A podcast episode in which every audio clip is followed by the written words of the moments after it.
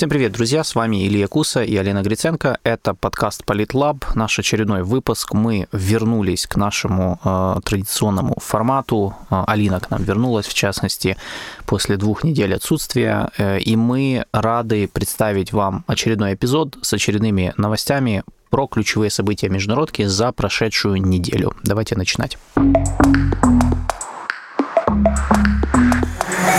Первая новость, э, одна из самых ранних ну, по хронологии нашей, это ситуация в Турции э, на прошедшей неделе. Прошедшая неделя была очень динамичной для Турции, поскольку там решался вопрос, наконец-то там решался вопрос, э, кто же будет единым кандидатом от турецкой оппозиции на предстоящих всеобщих выборах, которые пройдут 14 мая. Я напомню, что Эрдоган, который, естественно, идет на выборы и очень хочет переизбраться, уже давно ждет, кто же будет его соперником. Мы в нескольких подкастах говорили, поднимали эту тему, говорили о том, что еще с конца прошлого года, если я правильно помню, о том, что турецкая оппозиция, э, это альянс, в который входит, входит шесть партий, должна была решить вопрос, э, ну, выдвинуть единого кандидата, потому что это единственный шанс для них победить. По отдельности они все, э, так сказать, непроходные, но они решили собраться вместе и таким образом попробовать взять реванш и наконец-то закончить э, политическую эпоху Эрдогана, которая длится ну, с 2002 года, чтобы вы понимали.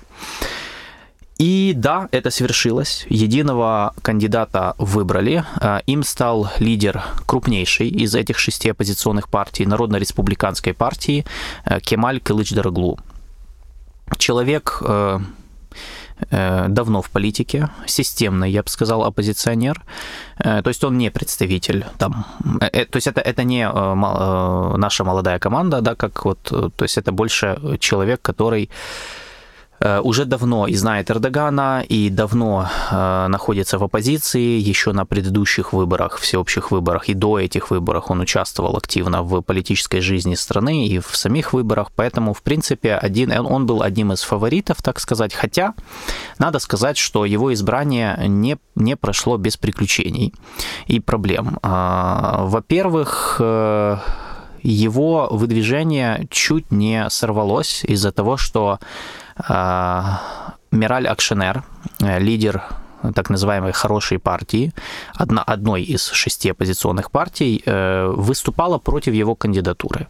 Она считала, что Кемаль Кылыч Даруглу, э, ну, грубо говоря, старый и слишком системный, и надоел порядка многим оппозиционным избирателям. И вообще лучше делать ставку на более молодого, перспективного, вот кого-то более харизматичного, популярного, э, как среди городского среднего класса, который является ядром оппозиционного электората и выступает против Эрдогана, то есть это более либерально настроенные, космополитичные граждане, э, живущие там в таких городах, как Стамбул, Анкара, Измир, Анталия.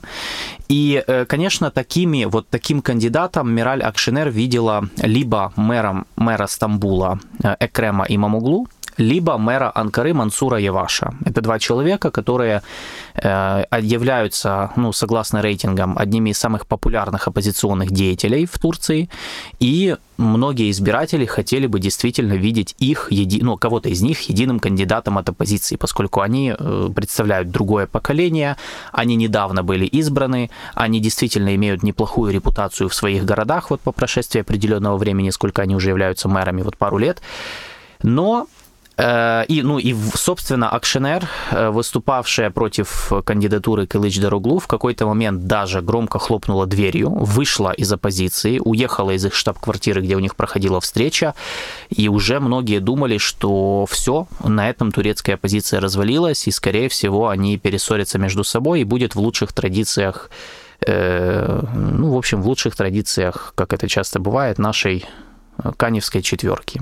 Это такая вот, я сейчас отсылку делаю, конечно, не для а, наших молодых слушателей, да, это 90-е годы. У нас, кстати, была очень похожая ситуация с Каневской четверкой, которая в 99-м хотела победить Кучму, когда он шел на очередной срок, но они перессорились между собой, и ничего не произошло. Вот это просто так. Если кто-то хочет, почитайте интересные очень параллели.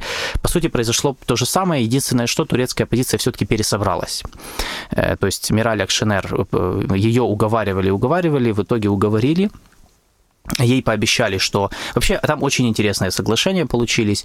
Ей пообещали, э, что мэры Стамбула и Анкары получат э, должности вице-президентов, точнее, уполномоченных вице-президентов при президенте Кылыч-Даруглу, если он победит. Более того, потом появилась информация о том, что вообще все лидеры шести оппозиционных партий будут уполномоченными вице-президентами. То есть, получается, вводится институт уполномоченных вице-президентов, которых, ну, вот считайте, будет 8, ну, точнее, 7 без э, Кылыч-Даруглу, который баллотируется в президенты. То есть 7 вице-президентов. Это вот такая вот э, схема, ну, то есть, проще говоря, люди э, просто выбили для себя определенные должности для того, чтобы создать баланс и, ну, контрбалансировать друг друга. То есть, по большому счету, Акшенер, э, судя по всему, вообще все это затевала, но это одна из версий. Весь этот ее маневр с выходом из коалиции был для того, чтобы выбить для себя более выгодные переговорные политические позиции в будущем правительстве. Что, скорее всего, действительно так. В любом случае, единым кандидатом все-таки выбрали Кемаля Кылыч Даруглу и он будет сражаться с Эрдоганом на выборах. Э, надо сказать, что, конечно, поскольку его кандидатура не самая популярная, эм, нет уверенности теперь, что у турецкой оппозиции прям стопроцентная гарантия победить. Э, разные рейтинги, которых немного, э, дают победу то Кылыч Даруглу, то Эрдогану, то у них там почти равное количество голосов. Э, было три социологических опроса разных компаний, и вот, собственно, я сейчас их буквально назвал. То есть один социологический опрос дает Кылыч Даруглу победу с незначительным отрывом. Второй социологический опрос дает отрыв Эрдогану, тоже незначительный. И третий там Получается, они особенно смотрели на э, рейтинги партий, и ну, э, голоса разделяются поровну между правящим альянсом и оппозиционным. Э, в общем, следующие два месяца будут очень интересными в Турции. У нас есть два ключевых кандидата, от которых будет зависеть будущее политической системы в Турции, поскольку программы у сторон абсолютно противоположные. Ну, с точки зрения будущего, политического будущего Турции, Эрдоган выступает, конечно же, за сохранение своей системы, за продолжение того курса, который он реализует уже много лет. Оппозиция хочет полностью демонтировать суперпрезидентскую республику, которую Эрдоган создал на протяжении последних лет. Э, кроме того, они хотят сделать из Турции сильную парламентскую республику э, и э, хотят, конечно же, они, они более, ну, они считаются, по крайней мере, более лояльными, что ли, или я бы даже сказал, не скорее, скорее не лояльными, а более открытыми к предложениям стран Европы и США. То есть турецкая позиция э, справедливо считается более прозападной, чем сам Эрдоган, который выступает за более автономную, такую, ну, э, цинично-прагматичную роль Турции на мировой арене. Тогда как Кылыч Даруглу и многие его коллеги из оппозиционного альянса, они считают, что Турция должна быть все-таки э, нормализовать свои отношения с Европой и Соединенными Штатами и быть ближе к НАТО, чем ну, открыто им противостоять, например, там в таких вопросах, как вступление Швеции в НАТО. То есть, скорее всего, с приходом турецкой оппозиции к власти, если они победят, э, Турция разблокирует э, расширение альянса, Э, будет более прозападной в вопросах, например, противодействия России, потому что западная э, протурецкая оппозиция более открыто и чаще критиковала Россию, чем Эрдоган. Э, и это может повлечь за собой даже, ну, скорее всего, потерю Турцией статуса посредника в российско-украинских переговорах. Ну, по крайней мере, теоретически. Посмотрим, конечно, как на практике оно будет. Надо сказать, что не всегда то, что говорят на выборах, потом реализуется на практике. Вы должны это тоже помнить и мы это много раз наблюдали. Тем более в случае с Кылыч Даруглу, который все-таки, в отличие от своих коллег, а, тех же мэров Стамбула и Анкары, на которых делают ставку в том числе страны Запада, надо сказать, э, он все-таки э, является более системным политиком, который э, тоже прекрасно понимает национальные интересы Турции, и не факт, что он будет их предавать в там, пользу каких-то символических, политических или идеологических очков, в союзе с э, Соединенными Штатами или Западом. Ну, то есть, другими словами, Кылыч Дороглу вполне способен себя вести похоже на, э, пох, точно, очень похоже на Эрдогана. Э, поэтому пока что никаких ну, конкретных прогнозов сделать нельзя, потому что кандидатура Кылыч Дороглу хоть и была ожидаемой, но она является по мнению многих турецких наблюдателей, самой слабой, ну, почти самой слабой из, из тех фаворитов, которые были. Э, конечно же, он лидер крупнейшей оппозиционной партии, то есть из всех шести его партия самая крупная, у них там порядка под 30% их как бы доля, так сказать, избирателя оппозиционного электората. Они же являются старейшими э, в плане политической борьбы в Турции и истории, электоральной истории, но при этом, э, да, к нему э, отношение неоднозначное. Отдельные социологические опросы, например, после землетрясения в Турции, они фиксировали не только падение рейтинга Эрдогана, но и падение рейтинга самого Кылыч-Даруглу. То есть вот, чтобы вы понимали, что и к одному, и к другому есть свои претензии. Однако, э, ну, то есть есть сейчас как бы два мнения, что либо люди посмотрев на то, что происходило с турецкой оппозицией на неделе, разочаруются и решат, что либо не, вообще не пойти на выборы, и таким образом оппозиция потеряет голоса, которые могла бы получить и выиграть, э, либо э, они предпочтут стабильность, ну, в таких условиях после землетрясения, которую, стабильность, которую воплощает Эрдоган, либо, наоборот, э, оппозиции удастся мобилизовать электорат, который просто проголосует за Кылыч Даруглу не только, не просто они, потому, что они его поддерживают, а просто чтобы убрать Эрдогана. Вот как бы такой протестный голос, он вполне возможен, и я думаю, что на это делают ставку в оппозиционном лагере, прекрасно понимая свою слабость, свою уязвимость своего единого кандидата. Ну вот, будем смотреть и отслеживать эту тему. Идем дальше. В двусторонних отношениях между Японией и Южной Кореей наметилось, наметилось потепление, серьезный прорыв. А, я напомню, что отношения между двумя странами довольно напряженные. Это связано в основном с историческими претензиями, исторической памятью, а, поскольку Корейский полуостров долгое время находился под, по сути, оккупацией Японии, а, был колонией Японии, в связи с чем японская императорская армия злоупотребляла своими полномочиями, если можно так сказать. И у Южной Кореи и Японии есть ну, достаточно много а, проблемных а, эпизодов в их двусторонних отношениях, но наиболее крупные, наиболее чувствительных таких можно выделить три. Это женщины, так называемые женщины для утешения, по-корейски они называются вианбу, по-японски ианфу. Это женщины, которых, в основном это были кореянки, которых императорская армия вывозила в сексуальное рабство. Вторая проблема – это вывоз корейских рабочих, принудительный вывоз корейских рабочих на японские территории для использования их для каторжных, э, каторжного труда на тяжелых работах. Э, и третий – это спорный спор, территориальный спор за небольшие маленькие острова Лианкор, которые по-корейски называются Токто, по-японски Такисима. Проблемы эти существуют давно, и они а, никак не могут разрешиться, несмотря на то, что Япония со своей стороны заявляет, что вот мы вам и вроде как изменения принесли, и компенсации выплатили. А Сеул продолжает упираться и говорит, что этого недостаточно.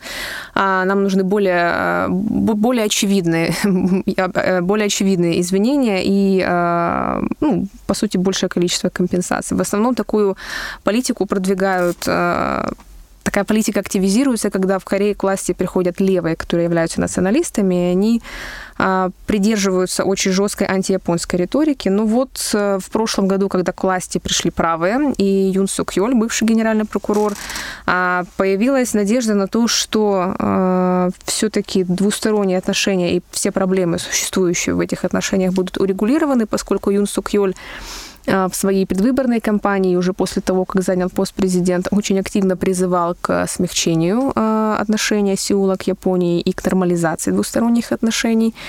И вот, наконец, уже после почти года переговоров на прошлой неделе стало известно, что по одному вопросу, а именно относительно принудительного труда корейских рабочих, вроде бы как стороны нашли компромисс. А, вообще, этот, именно вот по этому вопросу а, Япония придерживается очень бескомпромиссной позиции. А, ну, что вроде бы как вопрос урегулирован. В 1965 году они заключали э, соглашение, по которому все исторические, как бы Токио приносил свои изменения, все исторические претензии со стороны Сеула должны были э, быть сняты. Токио выплачивал безвозмездно, там, по-моему, порядка полумиллиарда долларов компенсации. Э, и Токио считает, что все, вопрос урегулирован. Но поскольку в Сеуле большом, очень многие политики и общественные деятели, активисты такого, такой точки зрения не придерживаются, стороны все-таки пытались найти хоть какое-то решение, чтобы удовлетворить и одну сторону, и другую, и общественности в одной стране, и в другой. И вот стало известно, что будет, наконец, открыт общественный фонд, э, через который будут направлены выплаты э, пострадавшим от этого принудительного каторжного труда корейцам. В 2018 году там был такой эпизод, что группа а, корейцев, ну, которые вот все еще живы остались а, после а, после того, как их вывозили да, на, для каторжного труда, и их потомки не подали в суд на, японские, на две японские компании. И Верховный суд Кореи удовлетворил э, это прошение и обязал компании выплатить компенсации порядка 100 миллионов вон каждому пострадавшему, каждому истцу имеется в виду, каждому, кто подал соответствующее э, заявление. Э, Япония в, в тот год отказалась, э, и компании отказались выплачивать эти компенсации. Там потом началась торговая война между Японией и Кореей. Но вот как бы интересно получается, что будет, будет открыт фонд, общественный фонд, а, который будет заниматься выплатами тем самым истцам, которые в 2018 году подавали иски. А, но в этот фонд будут поступать деньги от южнокорейских компаний, как бы добровольные взносы. То есть получается, что за как бы преступления японской императорской армии, да, за преступления Японии будут расплачиваться корейцы. Очень интересный ход, на самом деле. Мне не совсем понятный, но тем не менее. Юн Сук Йоля уже обвинили в потакании э, Японии, обвинили в предательстве национальных интересов. Оппозиция уже взялась его критиковать, как и многие общественные деятели. А, хотя последние три недели рейтинг Юн Сук Йоля стабильно растет, а у него с рейтингом проблемы. Он все время делает что-то, что вызывает его обрушение или падение. И вот уже вот месяц практически рейтинг держится на плаву, порядка порядка 40%. И тут вот такая, такая вот неприятная, неприятная ситуация. Оппозиция очень сильно критикует президента. Стало известно о том, что Юн Сук Йоль в ближай... на, след... на следующей неделе, да, 16-18 марта, посетит э, Японию с, с рабочим визитом и встретится с премьер-министром Фумио Кисидой, что якобы они там будут тоже какие-то моменты обсуждать э, для продолжения этого, э, этой этой тенденции к нормализации двухсторонних отношений. Некоторые общественные деятели, активисты тоже взялись критиковать президента, но э, на самом деле оппозиции становится все, все сложнее и сложнее вот использовать и манипулировать антияпонской риторикой, потому что э, это, эта манипуляция срабатывает в основном для более старшего поколения, для тех, кто все еще жив, да, и помнит, является жертвой Второй мировой войны, либо их вот потомки, ну, непосредственные, там, например, дети, либо внуки. А вот для молодежи это, эта риторика уже не работает, э, потому что южнокорейская молодежь э, очень любит японскую культуру. Они активно ездят в Японию для обучения, в университетах в том числе изучают японский язык, поэтому для молодежи нет никакой как бы, проблемы с Японией, да, то есть они придерживаются ну, в большинстве своем точки зрения, что, ну, окей, мы уже все вопросы урегулировали, это все исторические вопросы и так далее. Молодежь более враждебно относится к Китаю на самом-то деле. А вот Юн Сук Йоль заявил, что вот, это большая победа, это дипломатический прорыв. А Япония — это уже не милитаристское чудовище, как это было прежде. Это наш сосед, который исповедует такие же демократические ценности, как и Южная Корея, поэтому мы вообще должны дружить.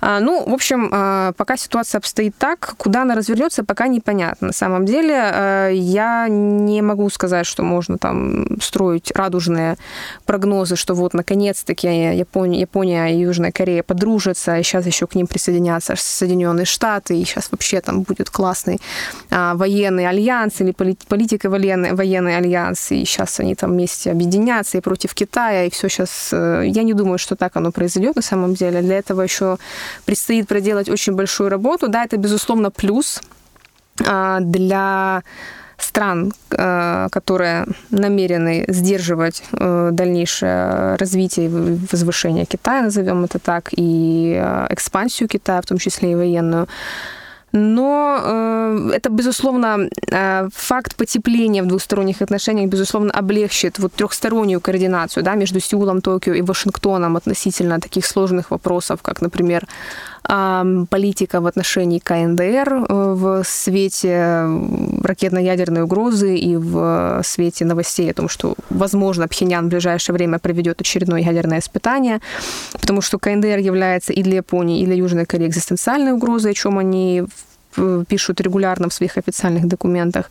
Но поскольку в двусторонних отношениях остается еще ряд неразрешенных вопросов, таких как, например, острова, вот эти маленькие Лианкур, которые Токио продолжает считать своей территорией, а Сеул своей территорией. И вообще формально, ну, как бы фактически эти острова находятся под, как бы, под юрисдикцией э, Южной Кореи. Там расположен э, я хочу сказать будка, но я не хочу это использовать, морского патруля или морской полиции. Как это правильно? Пост. Пост, окей. Okay. А, на островах расположен пост э, морской полиции Южной Кореи. Там как бы рыбаки периодически проводят свою, свою деятельность, занимаются своим рыбным промыслом.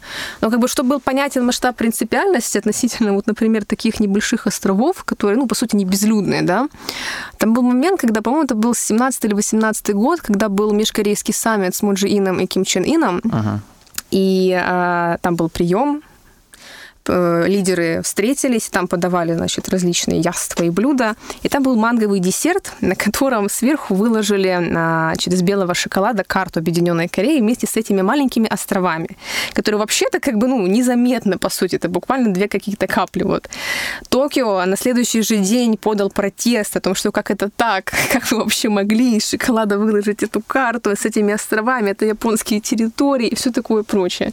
Поэтому там уровень принципиальности на самом деле деле очень высокий, и вот э, придирчивость к таким вот, казалось бы, незначительным вещам, э, она очень, очень серьезная. Поэтому для Южной Кореи и Токио еще предстоит очень большая работа а, у Юн Сук Йоля оппозиции на самом деле в стране довольно шаткие, оппозиция не дремлет и готова критиковать его за любой промах, а тут так, такой повод, это ж ай-яй-яй, по сути, а, поддался значит, перед Японией, пошел на уступки, и вообще предатель и все такое прочее. Если левые вернутся к власти, то это все, скорее всего, откатится назад. Так что пока делать какие-то там прогнозы относительно чуть ли не, не альянса а, еще рано, еще преждевременно. Я надеюсь, что визит, на самом деле, Юн Сук Йоля в Японию пройдет э, успешно, и что они смогут возобновить, во всяком случае, Джисоми. Это а, соглашение об обмене разведданными, и в дальнейшем двусторонние отношения будут все-таки нормализованы, потому что это, это будет, безусловно, благоприятно для Соединенных Штатов Америки и для их союзников. Э, и вообще это будет для Штатов, мне кажется, очень-очень хорошей новостью, что основные союзники их в Азии э, смогут найти общий язык и координировать свою политику не только по КНДР, но и в принципе, и, возможно, по КНР, а возможно, даже и по России. Но э, относительно КНР я пока не вижу особой готовности у Сеула как-то присоединяться к, ну, условно назовем это антикитайской коалиции, э, либо к КВОД, например, либо к еще какому-либо альянсу, либо создавать какой-то новый альянс, да, там, трехсторонний. У Сеула пока такой готовности нет, потому что Южная Корея очень серьезно зависит от Китая экономически.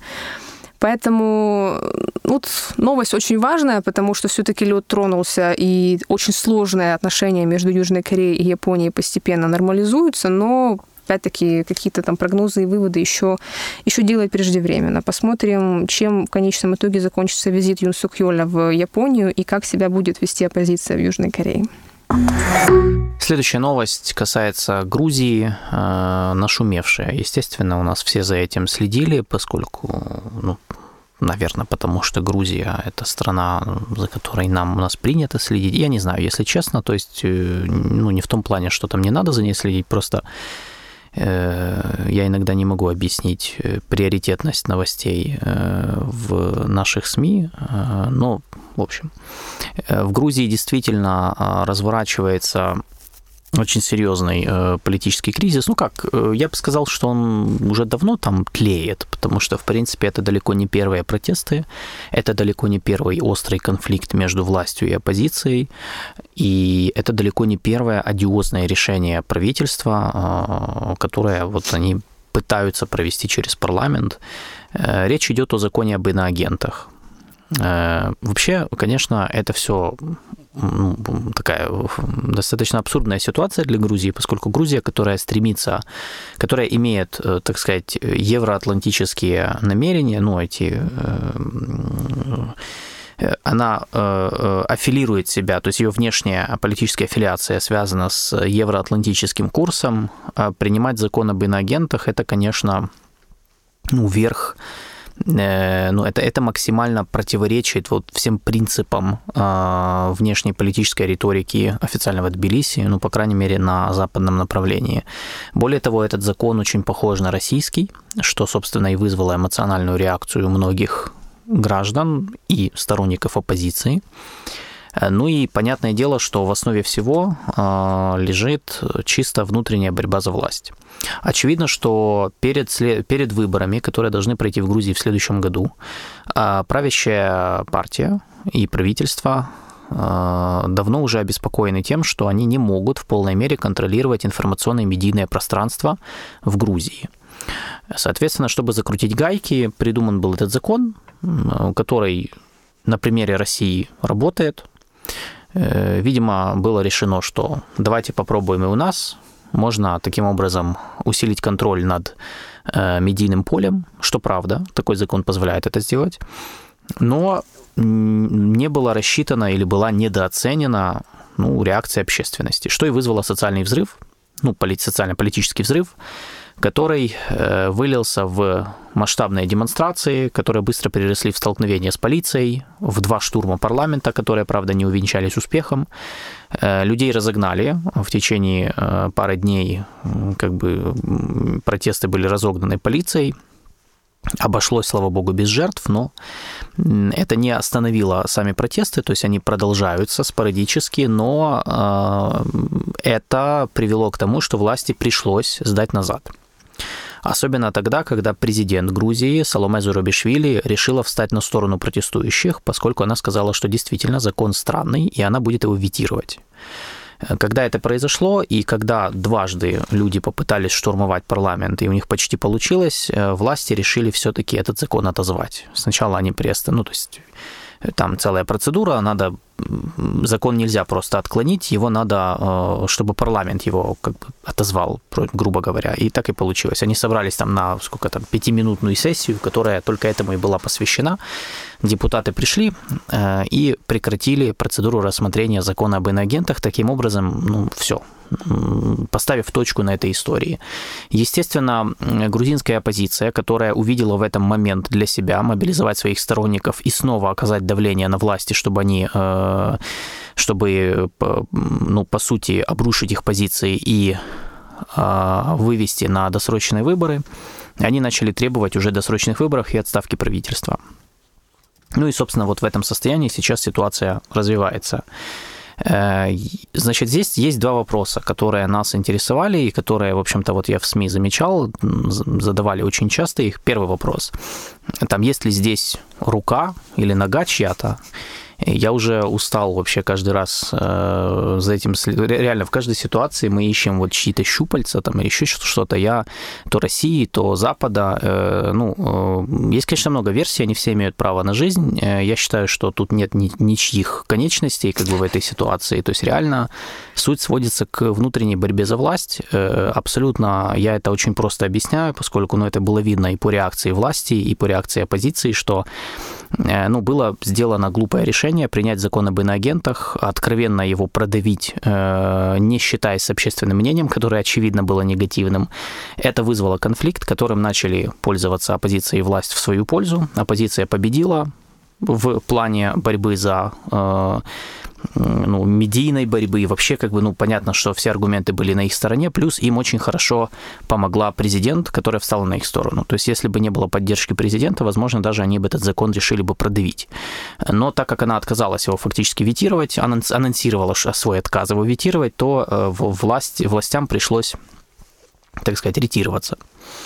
Э, здесь вряд ли есть какое-то внешнее влияние, повторюсь, потому что, ну, во-первых, нет никаких фактов об этом свидетельствующих. Э, говорили о том, что там в России приветствовали принятие этого закона. Ну, естественно, в России приветствовали принятие этого, этого закона, поскольку для России любой отход Грузии от э, евроатлантического курса – это плюс. Поэтому они будут подогревать любые настроения, любые инициативы, которые могут подорвать э, путь Грузии к более тесному сближению с ЕС и НАТО. Поэтому тут как бы все, все ясно. Э, то, что э, также тут нет какого-то критического влияния Запада. Запад, в принципе, не делает э, большого секрета из того, что они делают ставку на грузинскую оппозицию, с которой они тесно связаны. Естественно, им бы хотелось, чтобы в Грузии было более прозападное правительство, а не такое, как сейчас, которое более лояльно относится к Москве. Но в этой истории конкретно здесь, ну, как бы они сейчас я бы сказал, не, не очень активно действуют, хотя, конечно, и выразили поддержку э, грузинской оппозиции, что является достаточно, ну, опять же, ряд, рядовым событием э, в этом плане, э, учитывая, что кризис уже давно идет.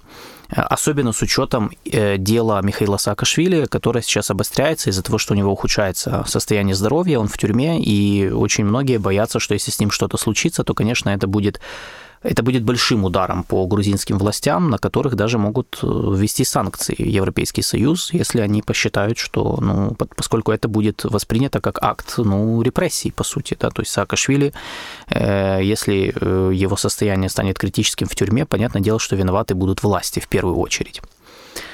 На данный момент ситуация динамическая. А, опять же, мы, ну, сейчас нет уверенности в том, что грузинской оппозиции удастся поменять власть. После того, как э, правительство сделало шаг назад и отозвало закон об иноагентах, я бы сказал, что с одной стороны, да, они сделали уступку, с другой стороны, теперь э, грузинской оппозиции будет сложнее, немного сложнее э, ну, продолжать борьбу, поскольку предмета спора, то есть самого закона, уже нет. А Дальше требовать просто уже отставки, это уже сложнее.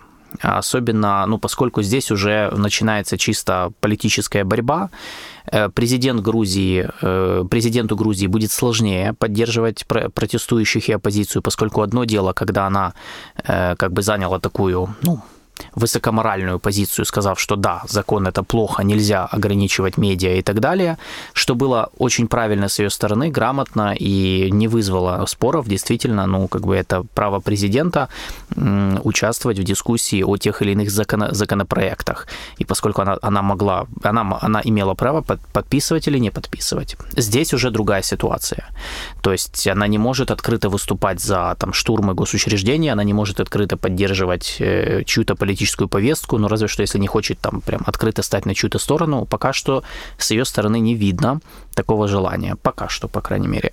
Поэтому грузинской оппозиции будет сложно в этом плане, то есть в вопросе поиска политических союзников в администрации президента. Э, второй э, фактор, который будет влиять на ситуацию, это способность оппозиции мобилизовать сторонников на протесты в других городах кроме Тбилиси, э, им пока что ну, не, не очень удалось мобилизовать большое количество людей в других, э, в других крупных городских центрах, в Кутаиси или в Поти, например. По этой причине могут быть проблемы, связанные с тем, что если в Тбилиси ничего не получится, то, получается, они не, ну, они не смогут получить поддержку в других центрах. Э, и грузинские власти могут перегруппироваться и как бы усилить свое влияние там. Хотя, конечно же, э, центральным э, процессом остается, остаются события в Тбилиси, как в столице. Поэтому на данный момент э, ситуация патовая между ними. Э, сказать, что чья одна какая-то сторона очевидно побеждает, мы еще не можем. Э, вероятнее всего, грузинской оппозиции может удастся добиться досрочных выборов в Грузии. Э, но не более того. И то это не, это не гарантия, поскольку правительство все еще чувствует себя достаточно э, неплохо, у них сильные позиции, как ни крути, у них большинство в парламенте, и они, скорее всего, не захотят сейчас идти на досрочные выборы по той причине, что, понятное дело, нам объявлять досрочные выборы сейчас, на вот этом моменте, в условиях э, остроты дела Саакашвили, в условиях недавнего вот этого осадка от темы с законом об иноагентах, ну, это себя, себе выстрелить в ногу. Соответственно, они, даже если будут объявлять какие-то досрочные выборы, хотя тут год остался, они либо объявят их позже, когда все забудут уже об истории с э, законом, и когда улягутся страсти, ну, либо не будут этого делать и уже дотянут до, до выборов в следующем году, ну, а к тому моменту будут надеяться, что уже повестка изменится, и приоритет будет там отдан каким-то другим вещам, на которые можно будет сыграть. Вот. Либо они э, будут, еще один вариант, который остается, это сделать какой-то шаг, который отвлечет общественное внимание от э, темы закона и э, покажет грузинские власти в позитивном ключе. Ну, например, выпустить Саакашвили из тюрьмы и отправить в Украину. И таким образом, и решив один вопрос, плюс э, сразу же закрыв тему с законом, о котором все забудут, ну и, э, так сказать, вот сделав такой акт, жест доброй воли, который поприветствует э, в той же Европе. Вот, хотя, конечно, этот актив в виде дела Саакашвили все еще остается у них. Я думаю, что просто так, конечно, они этого делать не будут, только если им срочно понадобится как-то выпустить пар, если ситуация будет и дальше обостряться. Особенно в случае, если протесты будут э, все больше э, становиться все более радикальными. Пока что этого не случилось, поскольку не было жертв, э, и поскольку все-таки грузинская оппозиция организует, организует мирные демонстрации более-менее, они держат в определенном, не дают ситуации выйти из-под контроля, что тоже достаточно грамотно. Так что будем следить. А еще один вопрос я забыл сказать я тоже часто вижу в украинских медиа э, спекулируют на вопросе, откроет ли Грузия второй фронт против России.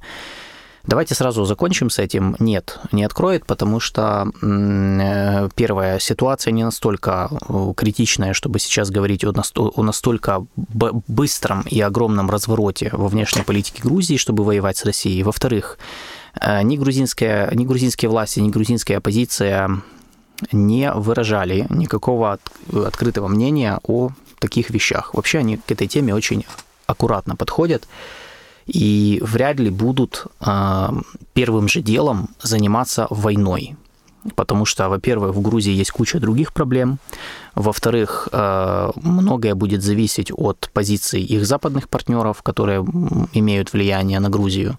И в-третьих, все-таки страх а, того, что Э, ну, Россия может ответить, он остается. И э, нет никакой гарантии, никакой уверенности, что какая-то там война очередная с Россией в Абхазии и Южной Осетии что-то изменит и вообще приведет ли к каким-то результатам поскольку речь все-таки идет не о нападении на Россию, а о решении как бы очень сложного конфликта, который э, корнями уходит много лет назад, э, хоть и с российским, конечно, вмешательством и российским влиянием. Поэтому, э, с моей точки зрения, в ближайшее время второго фронта, так называемого, ну, его не будет. На это надеяться не стоит. Пока что все находится в состоянии острой внутриполитической борьбы в Грузии между властью и оппозицией, которая продолжается уже на достаточно много лет. И, в принципе, это ее очередной этап, который Э, ну, пока что э, сказать, что он там превращается в нечто большое, ну, мы не можем. Так что по Грузии это все. Теперь к последнему. В Индии э, завершилось мероприятие, которое называется «Диалог Рассина». Это международная конференция, которая проводится ежегодно с 2016 года в индийской столице. Э, это, хотя говорят, что сама конференция, да, само мероприятие создано по, принципу, по примеру диалога Шангрила по безопасности, который проходит в Сингапуре, но, в принципе, технически можно, наверное, сравнить с Мюнхенской конференцией по безопасности. Единственное, что в... Я даже сказал, что они конкуренты после, диалог после этого. Да, диалог Россина просто чем отличается? Во-первых, большей... Во-первых, э, перечнем вопросов, потому что на диалоге Россина обсуждаются абсолютно все, и геополитика, геоэкономика, климат, не только вопросы безопасности и обороны но в том числе и эти, э, эти вопросы. Плюс, э, чем э, в чем ну, плюс, скорее всего, этого мероприятия, этой конференции, это в большей репрезентативности, скорее всего, потому что на конференцию съезжаются представители всех стран, и в первую очередь стран глобального юга, и, соответственно, голос глобального юга звучит куда громче и куда отчетливее, чем на других, на той же Мюнхенской конференции. И, конечно, Индия берет на себя в данном случае роль регионального лидера, который, собственно, и предоставляет площадку, предоставляет возможность э, государствам глобального юга высказать свою точку зрения. На конференции принимают участие не только политики, но и частный сектор, и бизнесмены, и активисты, и научные деятели, академики. Поэтому мероприятие было довольно интересным. Э, мероприятие было интересным, а, и не только, ну, тут надо сказать, вот я что заметил, там было 50 с лишним панелей. Да-да-да. Да, поэтому, э, да, просто поймите, почему мы так общими словами. Да, сейчас вода такая была, но просто очень сложно об этом говорить точно, потому что мы не успели, э, ну, мы не смотрели все, это просто физически, на это нужно потратить просто огромное количество времени. Многие панели шли одновременно, э, как Алина уже сказала, там темы просто, их, были, их было десятки, по сути, это копипаст а, повесток там Давоса, Мюнхена, всего что угодно, угу. с отдельным акцентом на ну, страны, не западные государства, да, вот так вот. С критикой западных государств. Там очень, э, ну, бывало, что проскальзывала очень открытая критика западных стран, например, за недобросовестное или недостаточное участие в решении, например, угу. климатических вопросов. Да. Ну, в смысле, не западные, а более богатые страны. Вот это, так. вот это вот тот момент, о котором мы хотим. Почему вообще взяли эту новость? Э, потому что, ну, во-первых, э, я уверен, что 90% людей не знают не вообще. Знаю, что это такое. Да, не знаю. Поэтому мы решили вас познакомить просто, что есть такой формат. То есть, кроме Мюнхена и Давоса, сакральных, да, священных для нас, э, мы предлагаем обратить внимание также на диалог Рейсина, как на альтернативную площадку диалоговую и интеллектуальную, по большому счету, или элитную,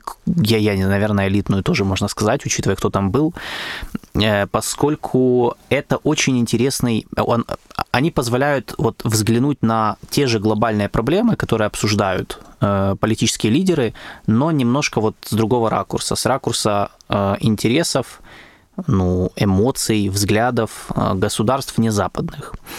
Что очень... Э, и, собственно, вот важно, э, действительно, на, во время этих мероприятий ну, такой красной линией вообще через все панели, практически все панели, там, может быть, кроме панели, которая была посвящена Quad, то есть, ну, потому что там были четыре страны, которые там ну, вместе в этом партнерстве, и понятно, что они там друг друга особо не критиковали, но в остальных, в остальных панелях э, красной линией, вот красной нитью проходило вот это, вот это разделение вот явное, даже я бы сказал, со стороны Индии умышленное, я считаю, эм, вот это разделение повесток. То есть представители западных стран, Европы и Соединенных Штатов, они в основном говорили, очень много говорили о России, войне о войне в Украине, да. они критиковали Россию, осуждали и призвали к единому глобальному объединению против России.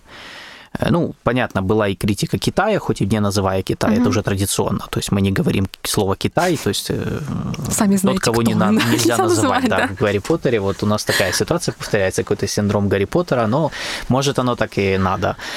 А вот э, не западные лидеры, они говорили они вообще не говорили об, об Украине и России, они предпочитали и даже с таким укором как бы оппонируя, ну, мне так показалось, вот я пару панелей посмотрел, э, то, что успел, э, они даже, они говорили о том, что обращали внимание на совершенно другие вопросы, которые не касаются Украины и России. То есть на вопросы глобального развития, на вопросы климатических изменений. Э, была критика в адрес западных стран, ну, они их называют wealthy states, да, да угу. это как бы богатые страны, ну, понятно, глобального севера, так сказать, то есть Европы, Штаты, э, страны НАТО, они их упрекали в том, что те э, якобы не выполняют свои обязательства угу. по решению вопросов климата, по решению вопросов глобального потепления, зеленого перехода и Э, развития, э, ну, борьбы с бедностью uh-huh. на глобальном юге, то есть по, по внешней помощи и так далее.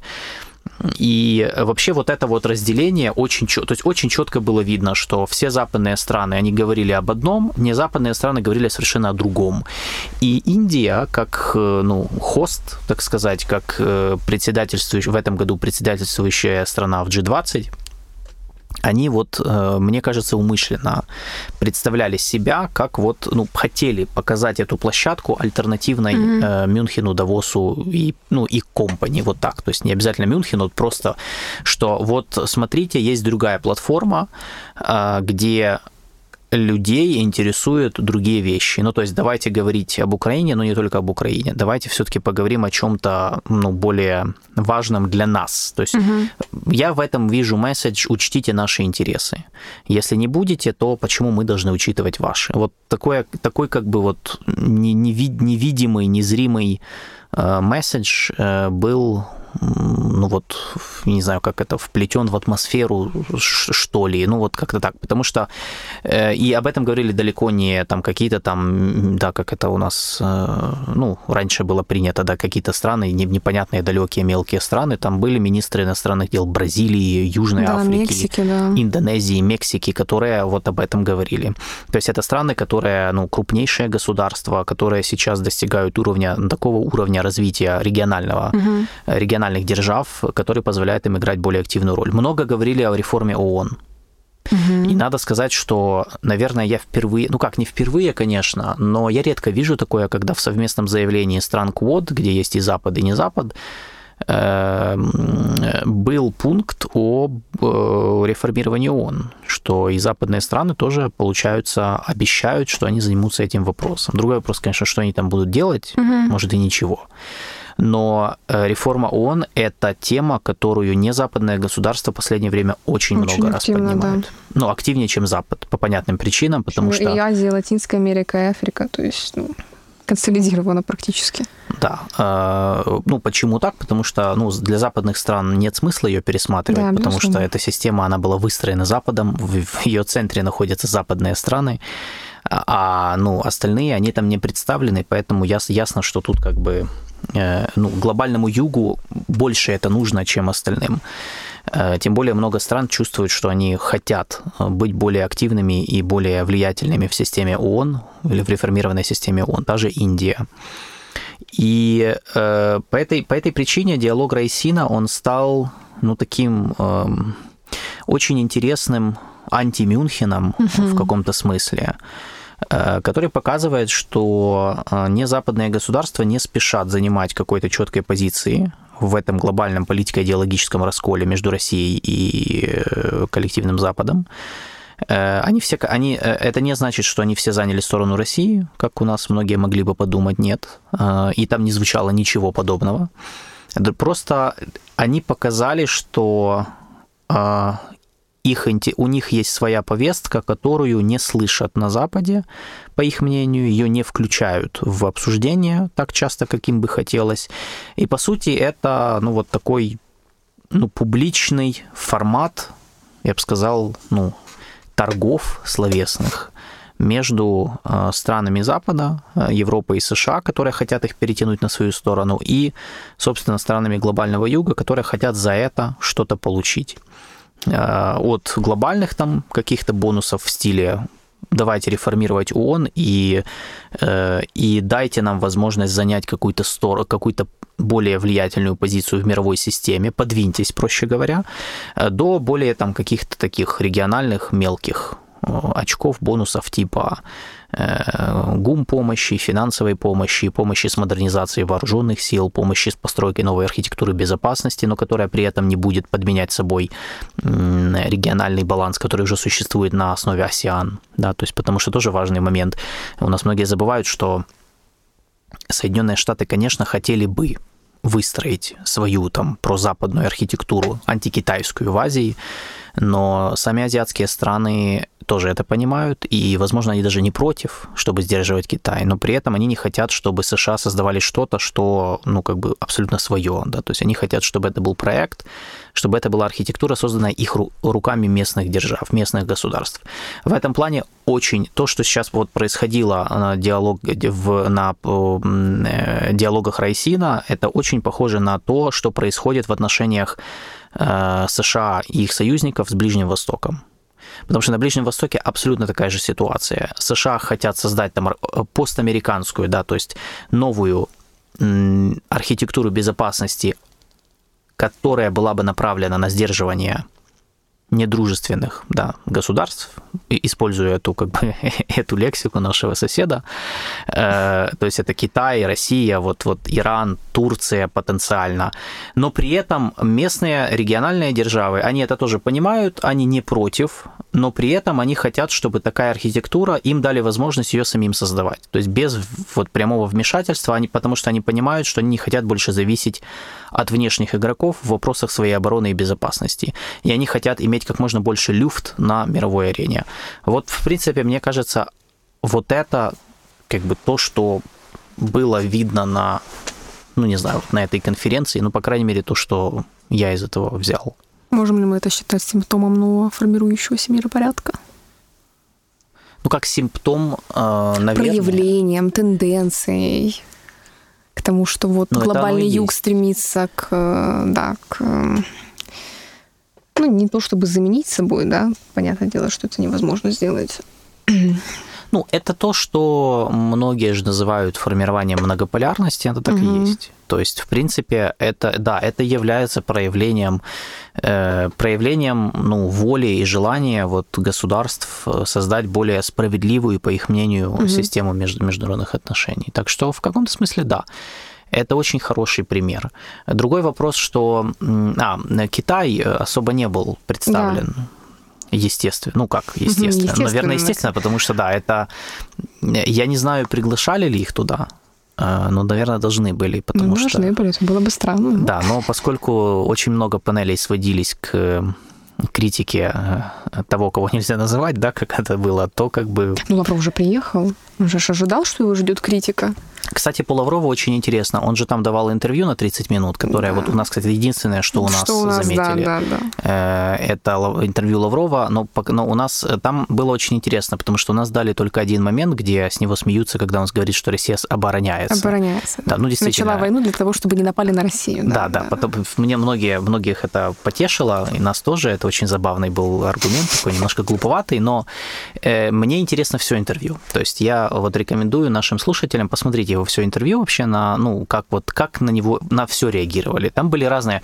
Интервью показало, опять же, опять показало то, о чем мы говорим. восприятия, да? Да, там же были разные да. реакции. Э, одни, одни его комментарии, они там вызывали, ну, какие-то такие там, ну, как это, негативные, назовем это, возгласы со стороны западных представителей, да. в основном, там, Япония, Австралия, плюс Япония, Австралия, Корея, может быть, э, хотя не видел, честно говоря, кто там как, да, кто там сидел, их не показывали. А с другой стороны, были его комментарии, которые одобри... вызывали одобрение. То есть вот надо, вы вот обратите внимание на то, что все-таки, потому что у нас принято считать, что вот, мол, по этому моменту Лаврова осмеяли, и вообще он опозорился и, угу. убежал оттуда. Ну, примерно так это у нас представляют. Ну, да, так и писали. Да, так и Лавров писали. оконфузился, оконфузился в Индии, да. Вот это слово мне очень нравится.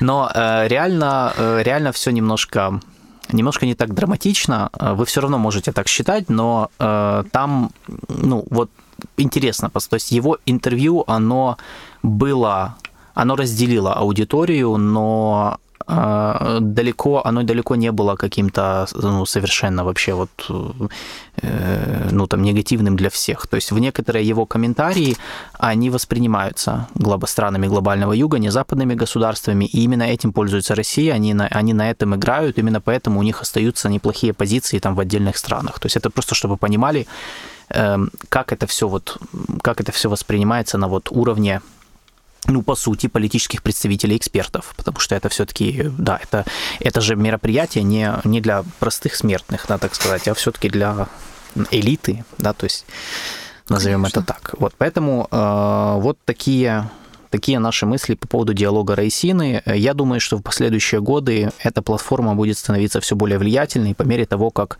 система международных отношений становится все, все более, более многополярной инклюзивной, да, вот так mm-hmm. вот. Так, ну, okay. здесь, здесь это слово подходит, оно вот инклюзивной и, да, mm-hmm. многополярной, потому что если действительно начнется процесс пересмотра э, старых устоев мирового порядка, если действительно начнется, и одним из проявлений такого пересмотра будет реформа ООН, или хотя бы начало дискуссии об этом, потому что сейчас нормальной дискуссии нет, то Э, это можно будет сказать, что именно подобные платформы и э, такие, институт, такие структуры, как G20, они будут становиться важнее и более влиятельными.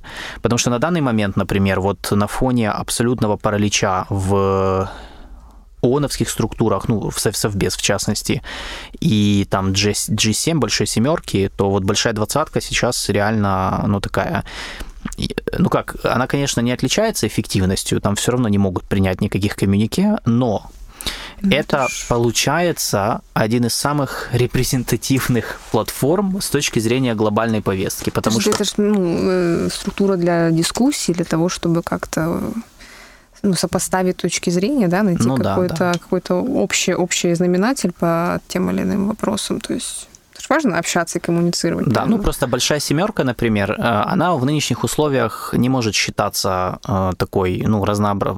полем для обмена дискуссий, взглядов, потому что взгляды там у всех одинаковые, ну, на вопросы России, угу. по крайней мере, точно, да, и глобальной безопасности. А вот большая двадцатка может, поскольку там все-таки более разнообра... более большее разнообразие угу. стран с очень разными взглядами.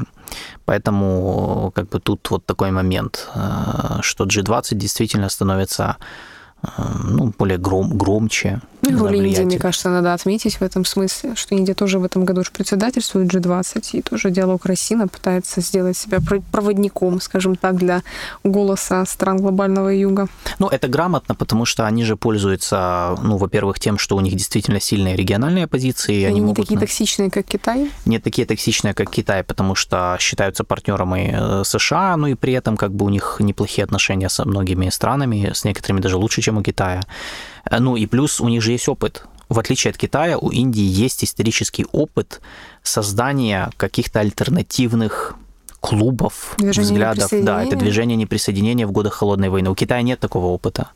А Индия такое делала, а, пыта, ну, пыталась, да. Ну это... как, движение неприсоединения, по сути, это вообще идея Джо Энлая. Здравствуйте. Это же началось все с пяти принципов воп... Э, мирного существования между Индией и Китаем, а потом уже Джавахарлал да. Неру это все да, обработал. Да. Но вопрос, кто, кто реализовал, да, кто смог что-то создать. Вот Неру был, так сказать, шустрее, назовем Неру это нашел так. общий язык с Титу. Вот. И нашел вообще. Ну, я же поэтому говорю, что в этом плане Индия, э, ну, и логично, потому что мы, мы в одном из подкастов разбирали, что э, или это ты разбирала где-то у себя, по-моему, в телеграм-канале писала, что у Индии же реально проблемы были давно с тем, что пока Китай развивал свои глобальные инициативы, там один пояс, один путь, там да, цифровой я писала, что пояс, у Индии путь. очень реактивная, э, реактивная, а не проактивная Да, они пытались политика, рефлексировать, да. они не успевали, они пытались догонять там, да. а сейчас вот это, я считаю, один из немногих примеров, когда они, по крайней мере, на таком дискурсивном уровне пытаются как-то вот уже даже перепрыгнуть угу. Китай, и у них... Пока получается. Да, неплохо получилось. Так что все. Да. Да. Друзья, спасибо, что были с нами. Э, спасибо, что нас слушаете. Э, это были все наши новости по ключевым событиям уходящей, ушедшей недели. Э, подписывайтесь на наши платформы подкаста, делитесь подкастом со своими друзьями, знакомыми, родственниками, скачивайте, комментируйте, давайте нам свой фидбэк, если он есть. Э, и мы, а мы будем дальше радовать вас, э, счастливые от ваших комментариев и лайков, будем дальше радовать вас новыми выпусками. Всем спасибо и до новых встреч. Всем пока. thank you